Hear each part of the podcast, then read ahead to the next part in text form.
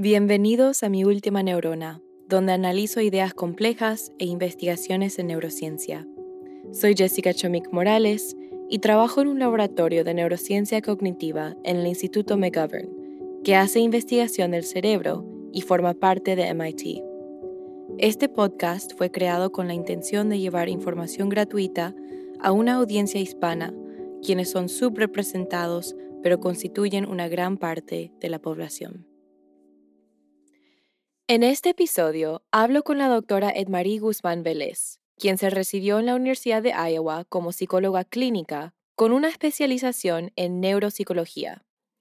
Ahora es facultad en la Escuela de Medicina de Harvard y el Hospital General de Massachusetts.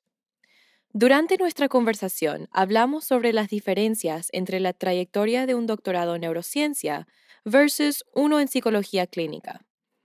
También hablamos sobre el Alzheimer, factores que pueden impactar el envejecimiento saludable y cómo el COVID-19 puede repercutir en problemas en el cerebro a largo plazo. Para poder entender las cosas que son bien complejas como la enfermedad del Alzheimer, es súper loco pensar cómo, la, cómo estas decisiones que parecen tan bobas cambian y la vida. unimos fuerzas y desarrollamos una intervención para los cuidadores. Y los mentores y las mentoras son, wow, son tan y tan importante seguir este camino y contactar gente, hacer muchas preguntas.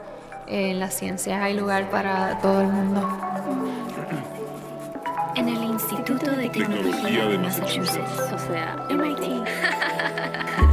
El cerebro es algo súper fácil. El cerebro es algo increíble. Que realmente es, eso. Realmente no sabemos. No sabemos. No sabemos. Quiero saber más. Quiero saber Pero más. quiero saber. Quiero saber más. Claro, Y te lo explico aunque sea con mi última neurona. Un poco de preámbulo antes de que escuchen la conversación. Hay muchas formas de estudiar el cerebro, y la relación entre la cognición y el comportamiento es una de ellas, ya que como saben hay muchas enfermedades neurodegenerativas que cambian la forma de ser de una persona. Quiero dejar en claro que no solamente hay diferencias en la trayectoria académica de una psicóloga clínica y una neurocientífica, sino también hay diferencias en su día a día en el trabajo. Aunque ambas carreras permiten hacer investigación en humanos, los psicólogos clínicos también atienden pacientes y pueden ver, de primera mano, sus hallazgos ser aplicados a ellos. Hola a todos, soy Jessica, acá nuevamente en mi última neurona podcast. Estoy aquí con la doctora Guzmán Vélez, que vino al programa para hablar un poco sobre lo que ella hace como doctora de psicología clínica, que no es neurociencia, pero está muy cerca y es el estudio de la mente. Y nosotros lo que hacemos es el estudio cerebro, pero está todo tied in together. Claro que sí. Bueno, primero que todo, muchas gracias por la invitación. Muy emocionada de estar aquí. Me encanta este podcast. Gracias por estar haciendo esto. Eh, pues sí, yo soy psicóloga clínica, pero me especialicé en neuropsicología. Ahí es que entra la parte de neurociencia. Y es esa intersección entre la conducta y el cerebro. Am, por supuesto, toda nuestra conducta es controlada por, por nuestro cerebro, pero también estudiamos cómo nuestro ambiente cambia nuestro cerebro y cómo cambia eh, la función del Sí. sistema nervioso. Bueno, muchas gracias por ese resumen. Quiero saber más sobre su trayectoria académica, cómo fue que llegó a- hasta acá. Pues, eh, a ver, yo soy de Puerto Rico. Y así le grito al villano, yo sería borincano aunque naciera en la luna. eh, yo nací en el área oeste de, de Puerto Rico, se llama Isabela. Eh, yo crecí bailando y cantando. Aunque naciera en la luna. Mi sueño era ser una artista famosa, que obvio no lo logré. Pero ese era mi sueño y este, fui a escuela pública toda mi vida. Luego cuando llegó el momento de solicitar, las, aunque las ciencias siempre me gustaron, pero para mí la ciencia era tener una bata blanca y, y tubos de ensayo y células y cosas así. Eso me parecía interesante, pero no era lo que yo Creo que esa es la hacer. percepción general de la Exacto, ciencia, sí. ¿verdad? Así que pues nunca, nunca pensé en las ciencias como una carrera, sino que era una clase a la que me gustaba ir, me gustaba estudiar para ella. Entonces, cuando llegó el momento de solicitar a la universidad, dije, mira, yo era buena bailarina, pero yo no creo que pueda tener una carrera bailando. Entonces, ok, pues debo estudiar algo que me deje dinero. y, y, dije, pues ok, pues me voy por la psicología porque un día fui a una librería y encontré este libro que se llama The Complete Idiot's Guide to Psychology. Y me gusta, me gusta. Sí, sí, y, y, y me puse a leerlo y yo descubrí lo que era una neurona y la, la, conexión entre el cerebro y la conducta. Yo jamás había pensado en el cerebro y mucho menos que tenía que ver algo en la conducta, no sé, como que eso en mi mente no, no existía. Y, y ese libro a mí como que me explotó la cabeza. y entonces ahí dije, ok, me voy a hacer psicología. Y me fui a la Universidad de Puerto Rico, en Río Piedras, que es la, en San Juan, la capital en Puerto Rico. Y cuando tomé mi primera clase de psicología, me tocó un profesor excelente que era biopsicólogo y leíamos artículos científicos y aprendí de Skinner y leí sus artículos originales y yo amaba esa clase, amaba leer, sentarme a estudiar para esa clase, como honestamente me la disfrutaba y dije, ven acá, esto, esto fue una buena señal. Y hablé con él y le dije, oye, que me gusta la clase, que no sé, como que qué hago. Me dijo, oye, hay un programa de investigación para estudiantes como tú, deberías solicitar. Y era un programa de dos años que se dedica a adiestrar a minorías en las ciencias para que tengan carreras en las ciencias y era financiado por, por el Instituto Nacional de la Salud, en eh, el particular de salud mental. Entonces recuerdo pues que yo empecé a llenar la solicitud y después dije, ay no, mejor me voy para Argentina. de la nada De intercambio, sí, dije, me voy a hacer de intercambio para Argentina, voy a estudiar allá psicología y qué sé yo. Y una muchacha que cogió una clase conmigo me dice, no, no, vale, solicita. Y yo, pues, ok. Y me senté. ¿Pero por qué fue eso? ¿Tuviste miedo o No, no sé. Yo no, es que yo como que no tenía un norte. O sea, mm. yo no tenía una meta específica profesional. Y yo siempre había querido vivir en otro país y dije, ah, bueno, me voy a educar en psicología en otro país, como que voy a aprender otra perspectiva y pues quería tener la experiencia de, ser estudiante en otro lugar. En la universidad tenía ese programa de intercambio. Y yo, y pues yo perfecto, entonces pero la, la, estudiante me dijo, no, no, no, dale, solicita. Y yo, ok. Ya yo había pedido, ya yo había hecho todo excepto un ensayo. Literal, me senté en el pasillo, en el piso, escribí el ensayo a mano. Wow. Y fui y lo entregué. Y me llamaron para entrevista, me entrevisté y me aceptaron en el programa. Y yo digo, ok, pues no voy para Argentina. Al final. me quedé en el programa. Y wow, que es súper loco pensar cómo, la, cómo estas decisiones que parecen tan bobas cambian la vida de uno. Porque este programa cambió mi vida, el rumbo de mi vida totalmente. Y fue ahí donde empecé a hacer investigación. Y ahí aprendí lo que era un doctorado, qué era la neuropsicología. Yo nunca había escuchado la neuropsicología. Eh, Pero este programa era dentro de Puerto Rico. Era en Puerto Rico, sí. Entonces, como parte del programa, eh, nos requerían que hiciéramos internados de verano acá en Estados Unidos. Ah. So, mi primer internado de verano lo hice en la Universidad de Iowa con un neuropsicólogo y ahí fue que me empapé de lo que era neuropsicología, cómo es diferente a la neurología y a la neurociencia. Igual tuviste tu experiencia de irte a otro país, ah, bueno, sí, cierto, cierto. Al final el universo conspiró para que llegues a eso. Así es. Y entonces después dije, ay, no sé si quiero trabajar con humanos o mm. animales, o si quiero ser un quiero ser médica y no solamente científica no sabía. Entonces hice mi segundo internado en Johns Hopkins en un laboratorio don, con médicos y MD PhDs. ¿Qué es Johns Hopkins? Para, para que no saben qué es. Ah, Johns Hopkins es una universidad muy, muy prestigiosa, muy conocida, que está localizada en Baltimore, en Maryland, aquí en los Estados Unidos. Y es muy conocida por, por la ciencia y por su cuidado médico. Siempre termina siendo de los mejores hospitales en toda la nación. Sí. Y entonces ahí trabajé en un laboratorio de apnea del sueño, nada que ver con el cerebro. Bueno, apnea del sueño tiene un efecto gigante en el cerebro, pero el laboratorio en sí no trabajaba con el cerebro. Pero trabajé con MDs, MD PhDs, y, y entonces ahí aprendí que aunque me encantó mi experiencia. Yo no quería un MD, no era lo que necesitaba para el tipo de trabajo que, que me interesaba hacer. Yo quería hacer, trabajar en cognición. Y entonces, nada, ahí solicito escuela graduada, voy a, hacer mi PhD en psicología clínica en la Universidad de Iowa. Y entonces ahí fue que hice mi doctorado, trabajé con, en la investigación en memoria y emociones con Alzheimer's.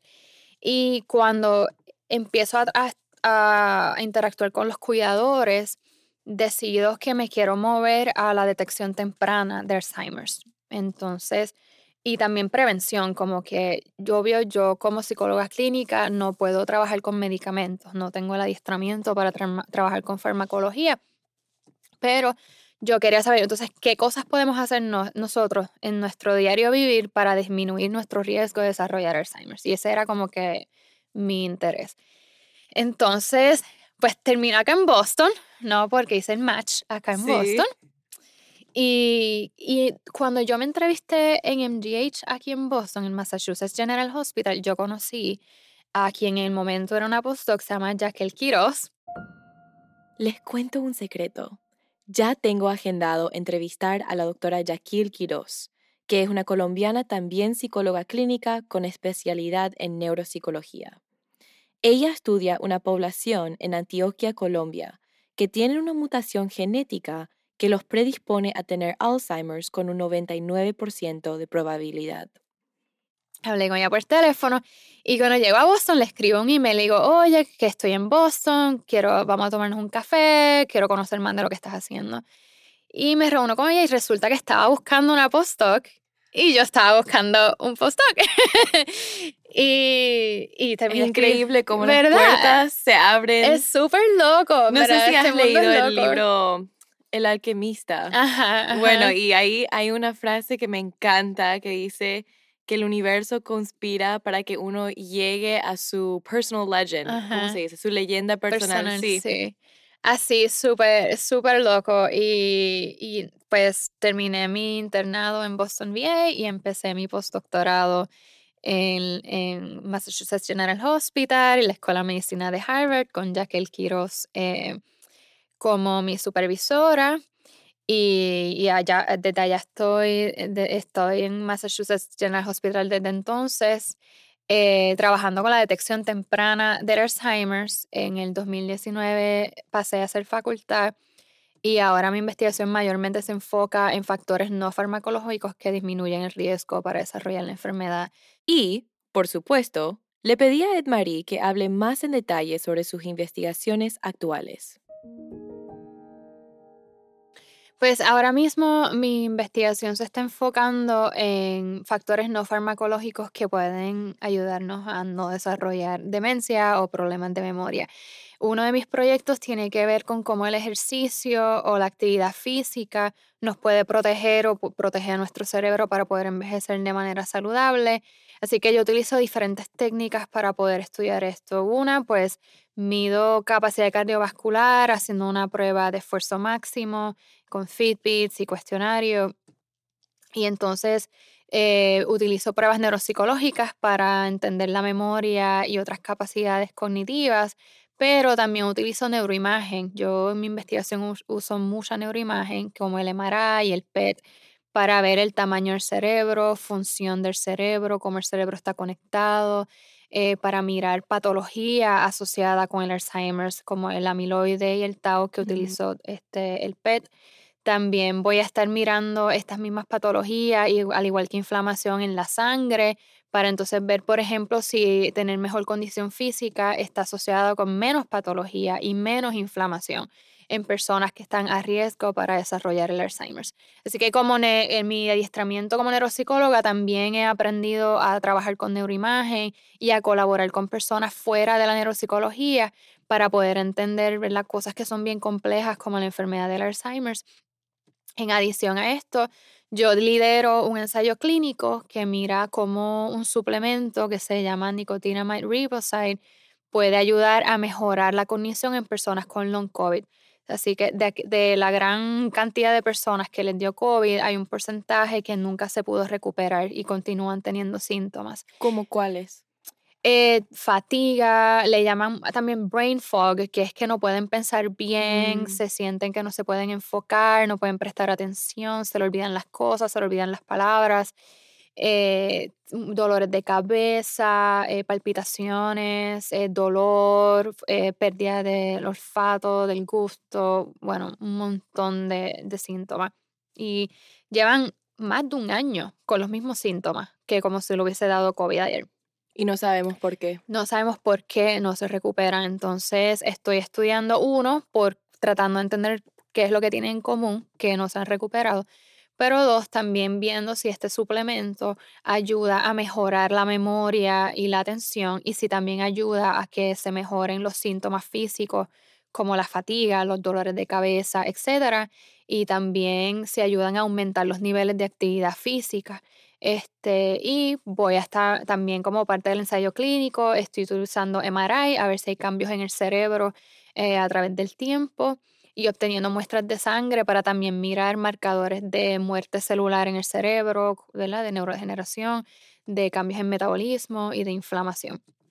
Este, y en esto es porque, ¿verdad? Quizás dices, ay, pero long COVID, ¿qué tiene que ver esto con el Alzheimer's? pues resulta que parecería ser que aquellas personas que tuvieron COVID severo están a mayor riesgo para desarrollar demencia en el futuro, incluso podrían estar a mayor riesgo para desarrollar el Alzheimer's. Este, y pues estas personas tienen problemas cognitivos, por lo que mi expertise en neuropsicología pues, eh, viene siendo im- importante en este caso. Este, así que, aunque ¿verdad? toda mi investigación, mi investigación ha sido con el Alzheimer's, eh, mi preparación también me, ha permitido ponerme en un lugar para poder, este, además de estudiar prevención en personas a riesgo para desarrollar Alzheimer's, estudiar también, hacer ensayos clínicos, en este caso para personas con long COVID. En combinación con los experimentos farmacológicos y de neuroimagen, Edmarie también da exámenes cognitivos a los pacientes. Eh, yo en particular no tengo adiestramiento clínico, por lo que además de adiestrarme como científica, hacer investigación para poder entender esta relación mejor, eh, lo puedo aplicar eh, a pacientes. Así que nosotros en, en una eh, clínica de neuropsicología recibimos pacientes de referidos por diferentes médicos y médicas que, por ejemplo, quieren que entendamos si esta persona eh, tiene Alzheimer's, por ejemplo. Entonces, nosotros tenemos herramientas eh, que son pruebas neuropsicológicas o pruebas cognitivas que nos permiten medir cosas como memoria, atención, lenguaje, para poder entender la función del cerebro y asistir con el diagnóstico eh, de la persona. Claro, sería en inglés cognitive assessments. Cognitive pero assessment en or este- neuropsycho- neuropsychological assessment. Sí, Sí. y la razón que yo sé sobre esto es porque yo trabajé en una clínica de neuropsicología Ah, cuando estaba en mi undergrad, mi pregrado. ok. Eh, trabajé ahí por dos años justamente haciendo lo que usted, bueno, ayudando a hacer Ajá, lo que usted hace. O sea, había un doctor principal, em, le hacía una entrevista a la familia con el paciente, qué estaba pasando, por qué estaban ahí, si estaba perdiendo memoria o había otras cosas em, con su por- comportamiento que estaban cambiando. Y después eh, yo le daba los diagnósticos de comportamiento, como medir la atención, idioma, ujú. Su capacidad de aprender Exacto. y dando estos test cognitivos como el TOM, Ajá. el Ray. Sí, a ver, todos estoy- esos. estoy- Trabajé en la clínica de la cual hablo aquí por un año y medio, donde mi bilingüismo me permitió dar exámenes cognitivos a los pacientes en inglés y en español. El proceso duraba tres días. En la primera cita, el paciente, junto a un familiar que lo conozca bien, hablan con el neuropsicólogo sobre los cambios en su memoria u otros comportamientos. Después, entraban a mi oficina donde les daba múltiples exámenes cognitivos y la sesión dura más o menos una hora. El paciente regresa al día siguiente a la clínica para la segunda sesión de exámenes que también dura más o menos una hora.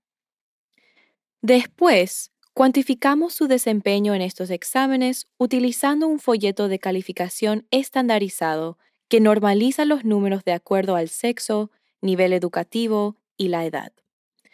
Esto es importante porque no se debe esperar que alguien que tiene 70 años, con 12 años de educación se desempeñe igual que alguien que tiene 30 años con más de 18 años de educación. Estos datos se les pasan al neuropsicólogo, quien está licenciado para interpretar los resultados y dar su opinión sobre el diagnóstico del paciente. Para la tercera y última cita, el paciente regresa a la clínica con su familiar para hablar con el neuropsicólogo sobre los resultados y lo que pueden implicar. Un ejemplo de los exámenes que daba es conocido como el RAY en inglés. Le mostraba una imagen compleja al paciente y le pedía que lo copiara en un papel en blanco. Luego de 25 minutos, les pedía que lo dibujaran de nuevo, pero esta vez de memoria. Este examen mide la capacidad de construcción visual y la memoria. El RAY también se ha sugerido como una medida de la función ejecutiva que requiere específicamente habilidades de planificación y organización. El tiempo que trabajé en esta clínica asesorando a un neuropsicólogo fue una experiencia emocionalmente intensa, pero también gratificante. Hubo momentos cruciales para los que ninguna cantidad de entrenamiento o libro pudo prepararme, donde cada acción o palabra puede impactar la experiencia de alguien en un estado frágil, sea emocionalmente o mentalmente.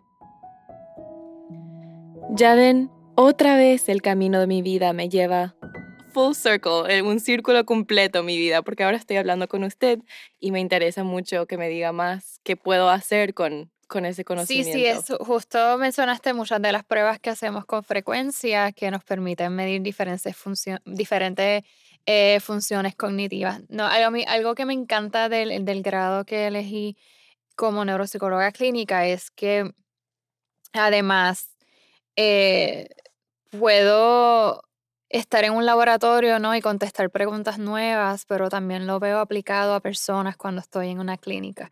Veo como todo lo que leo y todo lo que aprendo en la literatura y en mi investigación eh, puedo a utilizarlo para darle mejor servicio a mis pacientes y también interactuar con mis pacientes me permite desarrollar nuevas preguntas, ¿no? Porque veo, con, eh, veo sus quejas, eh, cómo se comportan y me dan ideas también para qué tipo de preguntas hacer en el laboratorio. Eh, entonces, me dices que qué puedes hacer con, con, las pruebas o a, a, qué, a, qué, te refieres? Como, a ver, ¿de dónde, qué hago de acá? O sea, cuando me voy a para hacer mi doctorado, quito mi doctorado en psicología clínica. Psicología clínica, ajá. Y ahí me especializo si tienen o, e, o es ah, algo que yo creo yo misma. Claro. Pues sí, eh, el, no todos los programas de psicología clínica tienen especializaciones en neuropsicología, le llaman tracks, pero varios programas sí tienen un track o una especialización en neuropsicología, así que cuando uno está buscando escuelas graduadas o programas graduados, es importante verificar si tienen como esa opción de especializarse en neuropsicología. Y básicamente eso lo que significa es que las electivas, las clases electivas que tomas, las tomas en neuropsicología. Por ejemplo, yo tomé Medical Neuroanatomy, eh, tomé Neurobiology of Aging, Neuropsicología. Lo otro es que mis prácticas clínicas, muchas de ellas las hice en clínicas de neuropsicología. So, cuando tú eres estudiante de psicología clínica, tú tienes que hacer prácticas en diferentes hospitales o diferentes clínicas para adquirir experiencia en diferentes contextos. ¿Es similar a residency? Um, similar, sí, como a la práctica que tú haces mientras estás haciendo el grado de medicina, exactamente. Y así, por ejemplo, yo hice un año en veterano, un año en, en la clínica de neuropsicología del hospital de la Universidad de Iowa, eh, y así sucesivamente. Entonces, luego, antes de graduarte de, de, psicología, de tu doctorado, tienes que hacer un año que es solamente clínico. Que sí, sería como, ahí, como la residencia, que haces el matching y toda la cosa, igual que los estudiantes de medicina. Ese año lo, entonces lo harías en un, en un internado que sea de neuropsicología. Entonces, por ejemplo, en mi caso, yo hice match aquí en Boston VA y estuve un año haciendo... ¿Qué significa un match? Perdón, para que lo no sepan. Ah, buena pregunta, sí.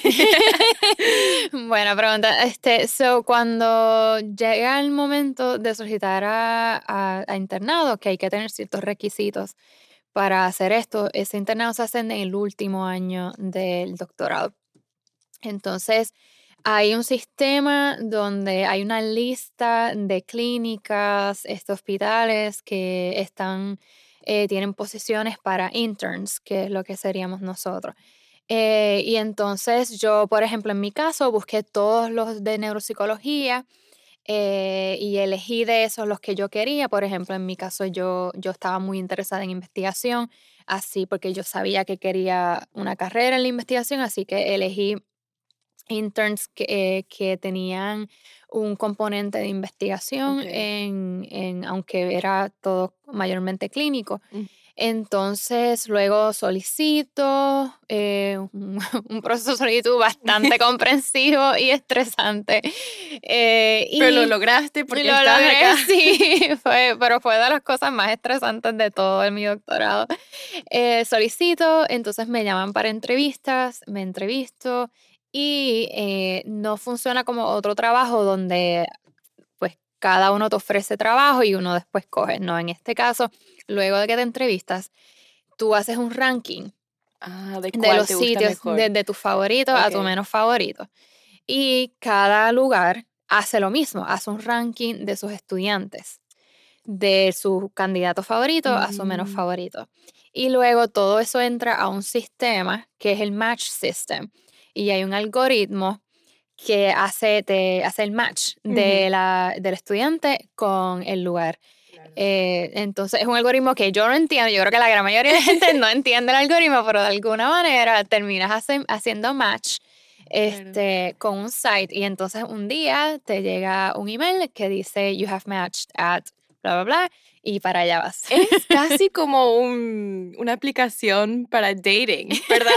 Porque como que, bueno, si esta persona hace, desliza hacia la derecha y la otra persona también desliza hacia la derecha, entonces ahí hay un match, ¿verdad? Pues fíjate, algo así, excepto que terminas casado con esa persona por el próximo año de tu vida. Y pues sí, pues yo hice match acá en el, en el veterano de Boston.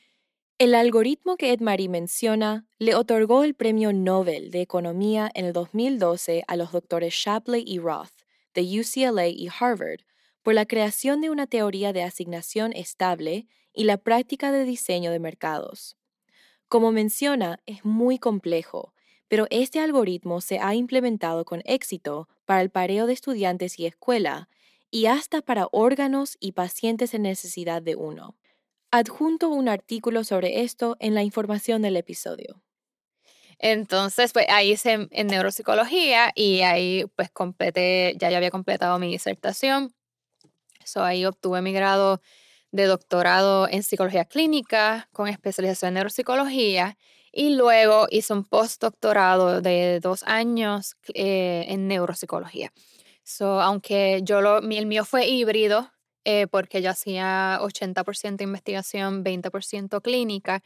Eh, sí tuve esos dos años de postdoctorado clínico que me permitieron entonces poder solicitar a ser licenciada y pues ahora tengo mi licencia como psicóloga clínica. Claro, ese es otro examen que uno tiene que tomar. Sí, sí. Y luego entonces ahí ya me puedo llamar neuropsicóloga.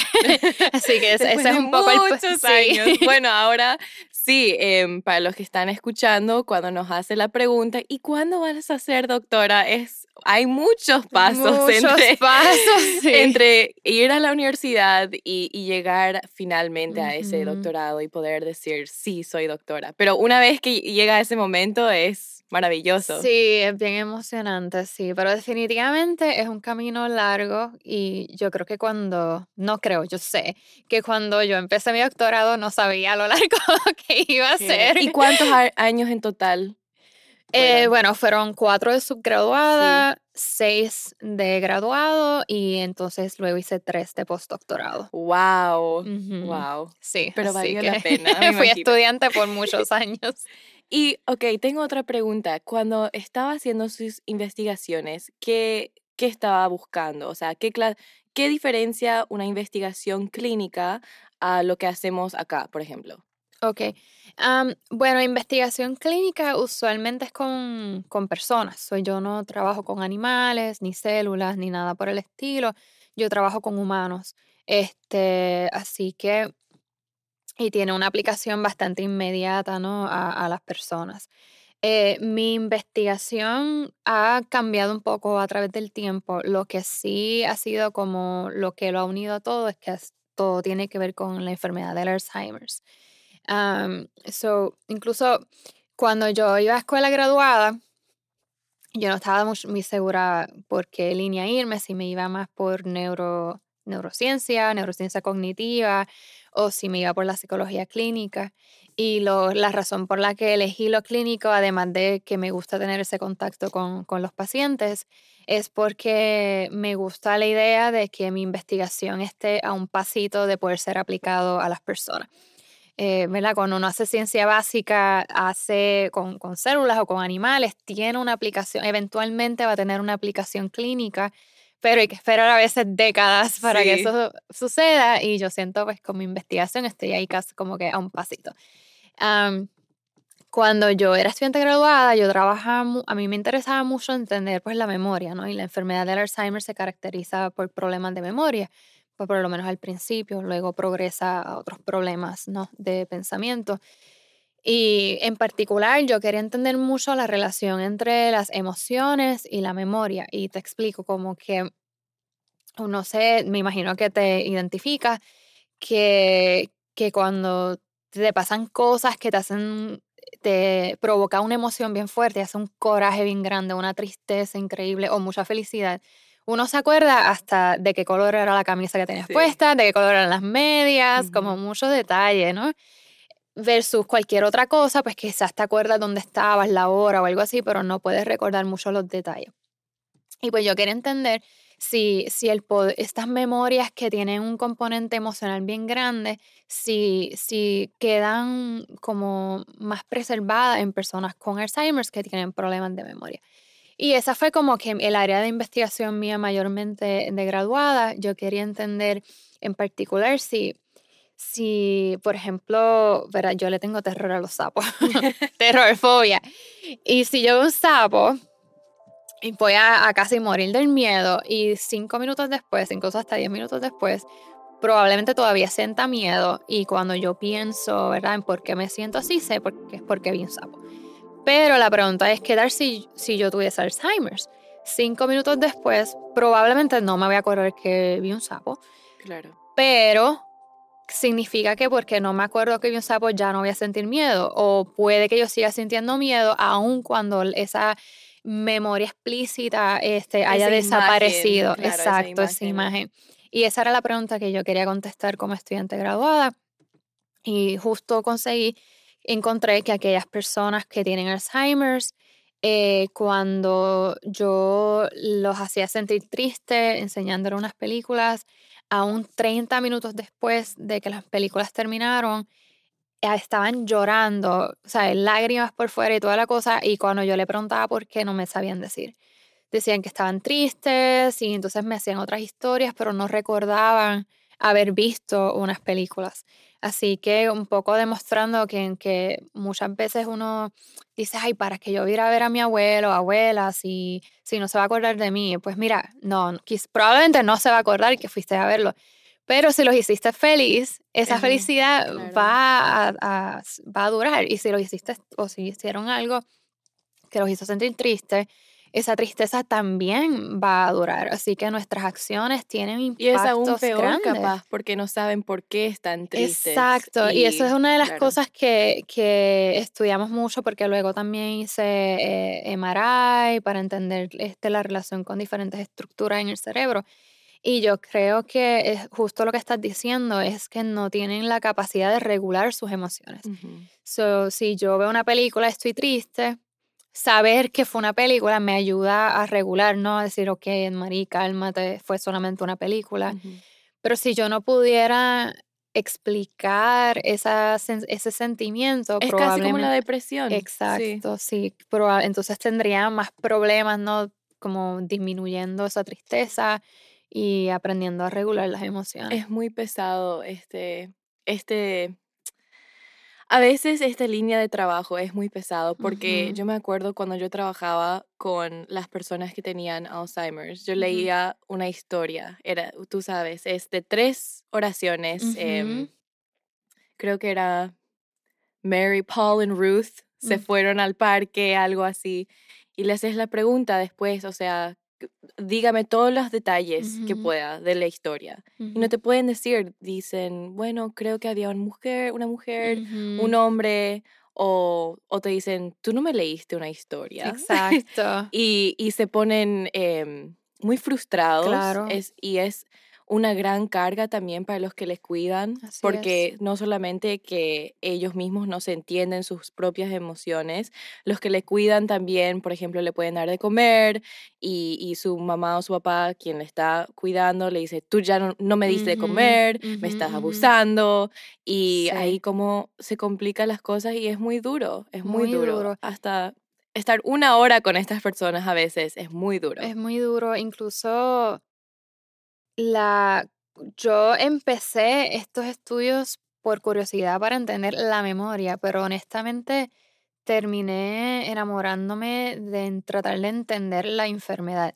Y esto fue por mi interacción con los cuidadores. O cuando mis participantes venían al laboratorio para este estudio, yo hablaba aparte con sus cuidadores.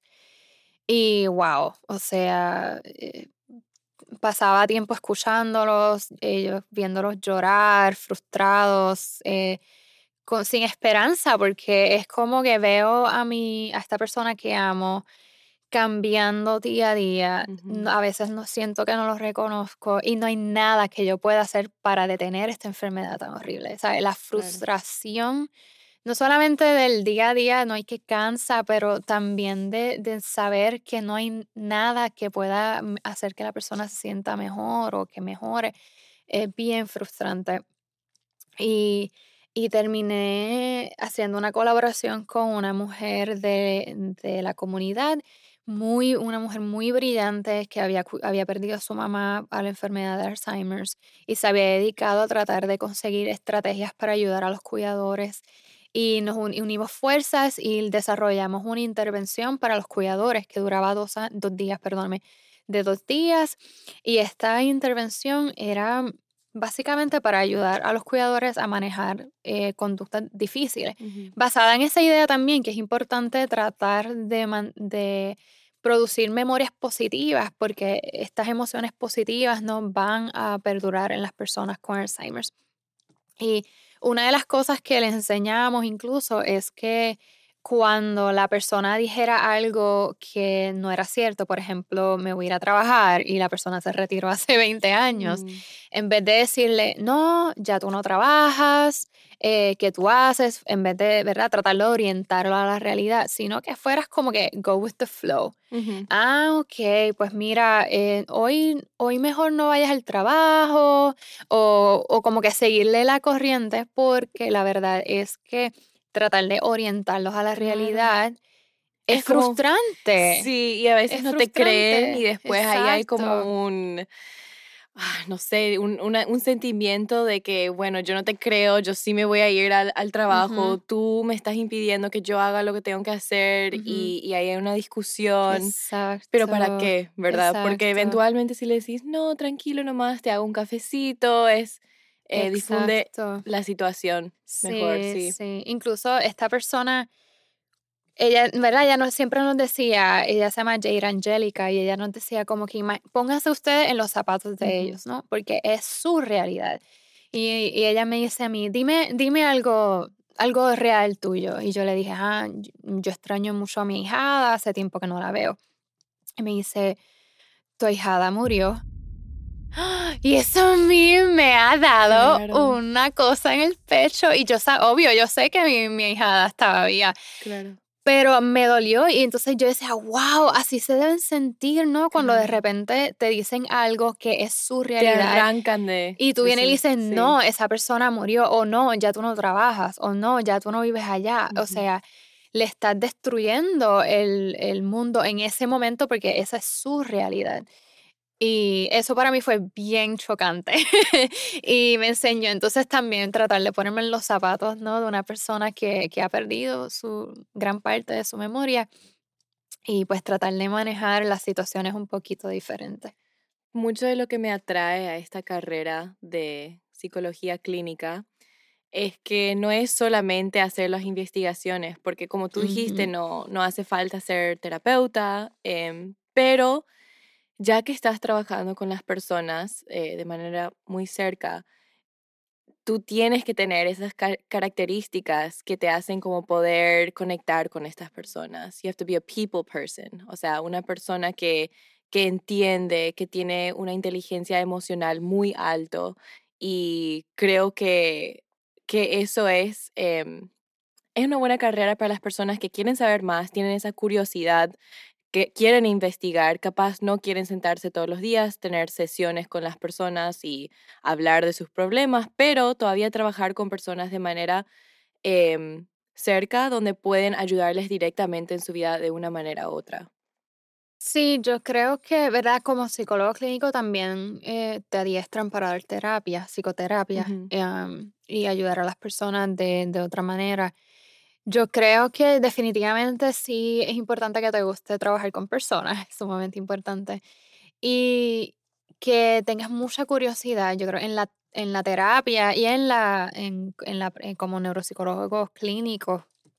Hay que tener mucha curiosidad por aprender más de la persona, por tratar de entender eh, qué es lo que está pasando y mucha empatía. Definitivamente eh, la psicología se trata mucho de escuchar, pero no, no oír y ya no, realmente escuchar qué es lo que te está diciendo entre las líneas, qué es lo que está pasando con esta persona. Así que definitivamente diría que te guste trabajar con la gente, que, que te sientas empatía por las personas y curiosidad por siempre estar aprendiendo de los demás.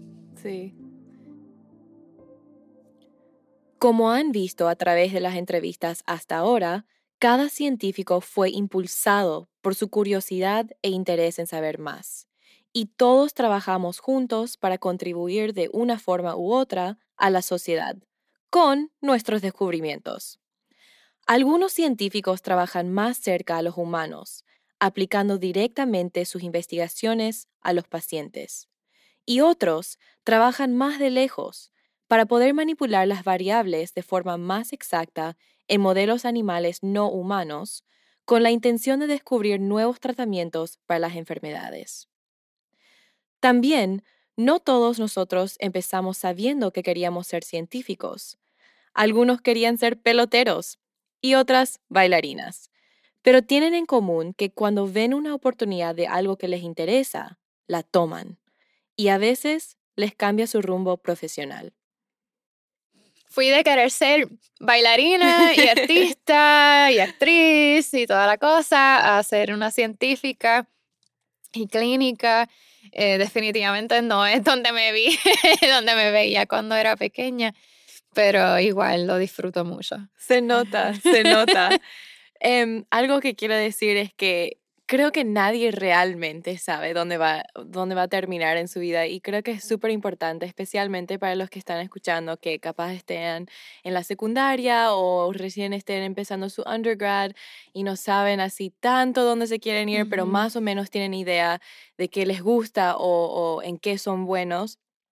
Es bueno tener un mentor, porque tú como dijiste, ese mentor biopsicólogo em, te, te mostró ese, esa parte de la investigación, te dijo sobre ese programa, era súper importante para que alguien que sea mayor, que sepa más de, de lo que sea que le guste, te, te guíe. Así Y es. sin esa guía, capaz no íbamos a poder llegar a donde estamos. Para mí fue la misma cosa, era mi profesor de genética, lo digo a, a todos los invitados, él, sin él no estaría acá. Sí, definitivamente. El profesor se llama Giovanni Tirado, por cierto. Les cuento otro secreto. En la segunda temporada de Mi Última Neurona, le hago una entrevista al mismísimo Dr. Giovanni Tirado.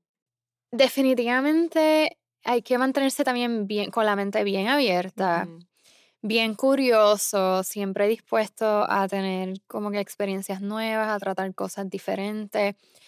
Y los mentores y las mentoras son, wow, son tan y tan importantes. Y yo me considero tener tanta suerte de haberme encontrado Sí. con tanta gente buena en el camino, mujeres y hombres.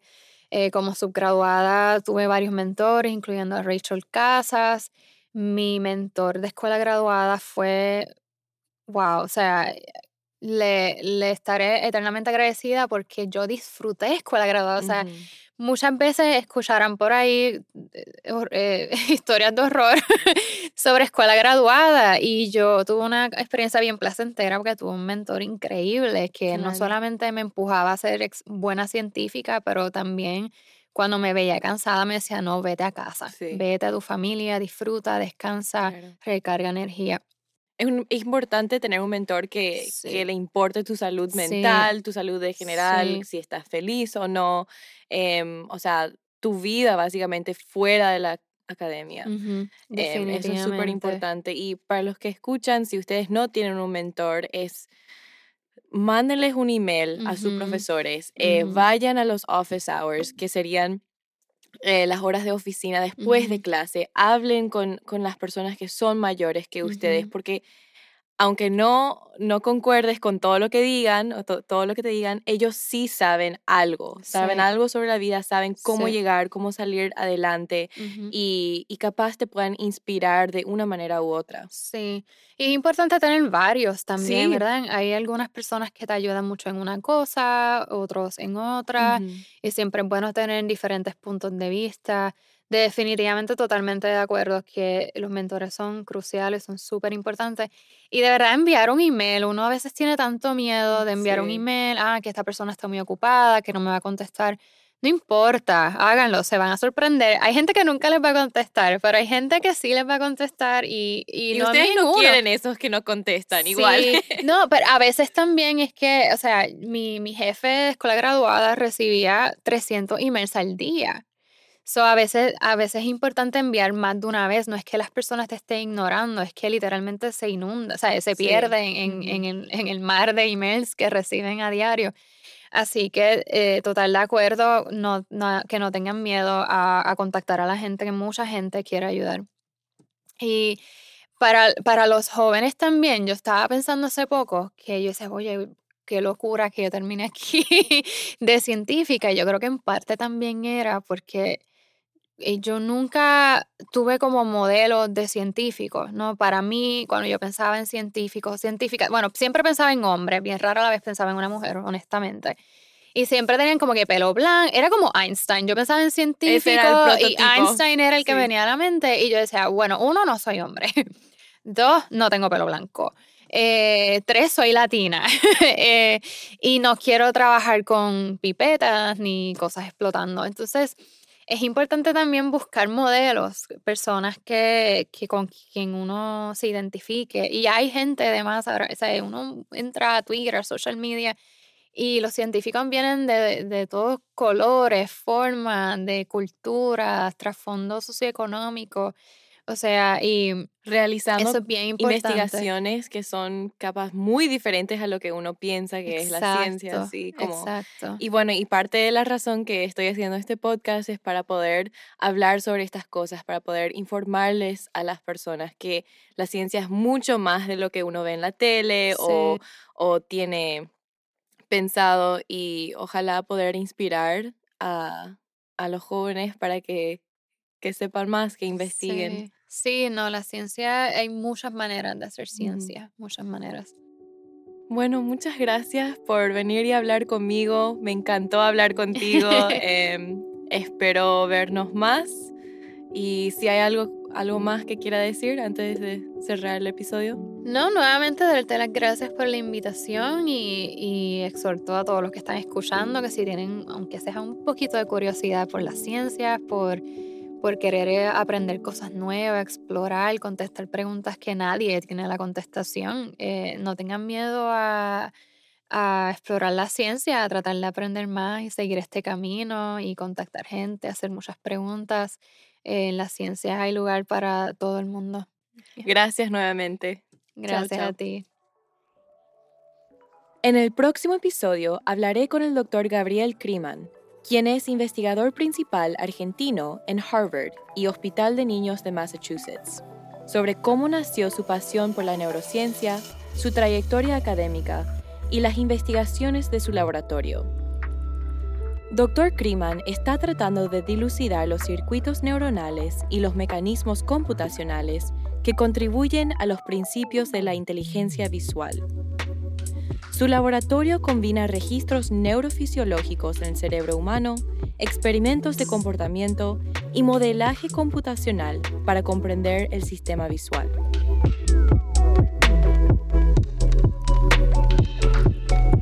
Las opiniones expresadas en los episodios del podcast son únicamente mías y de los invitados, y no representan necesariamente los puntos de vista de las instituciones afiliadas, organizaciones o la de las fuentes de financiación.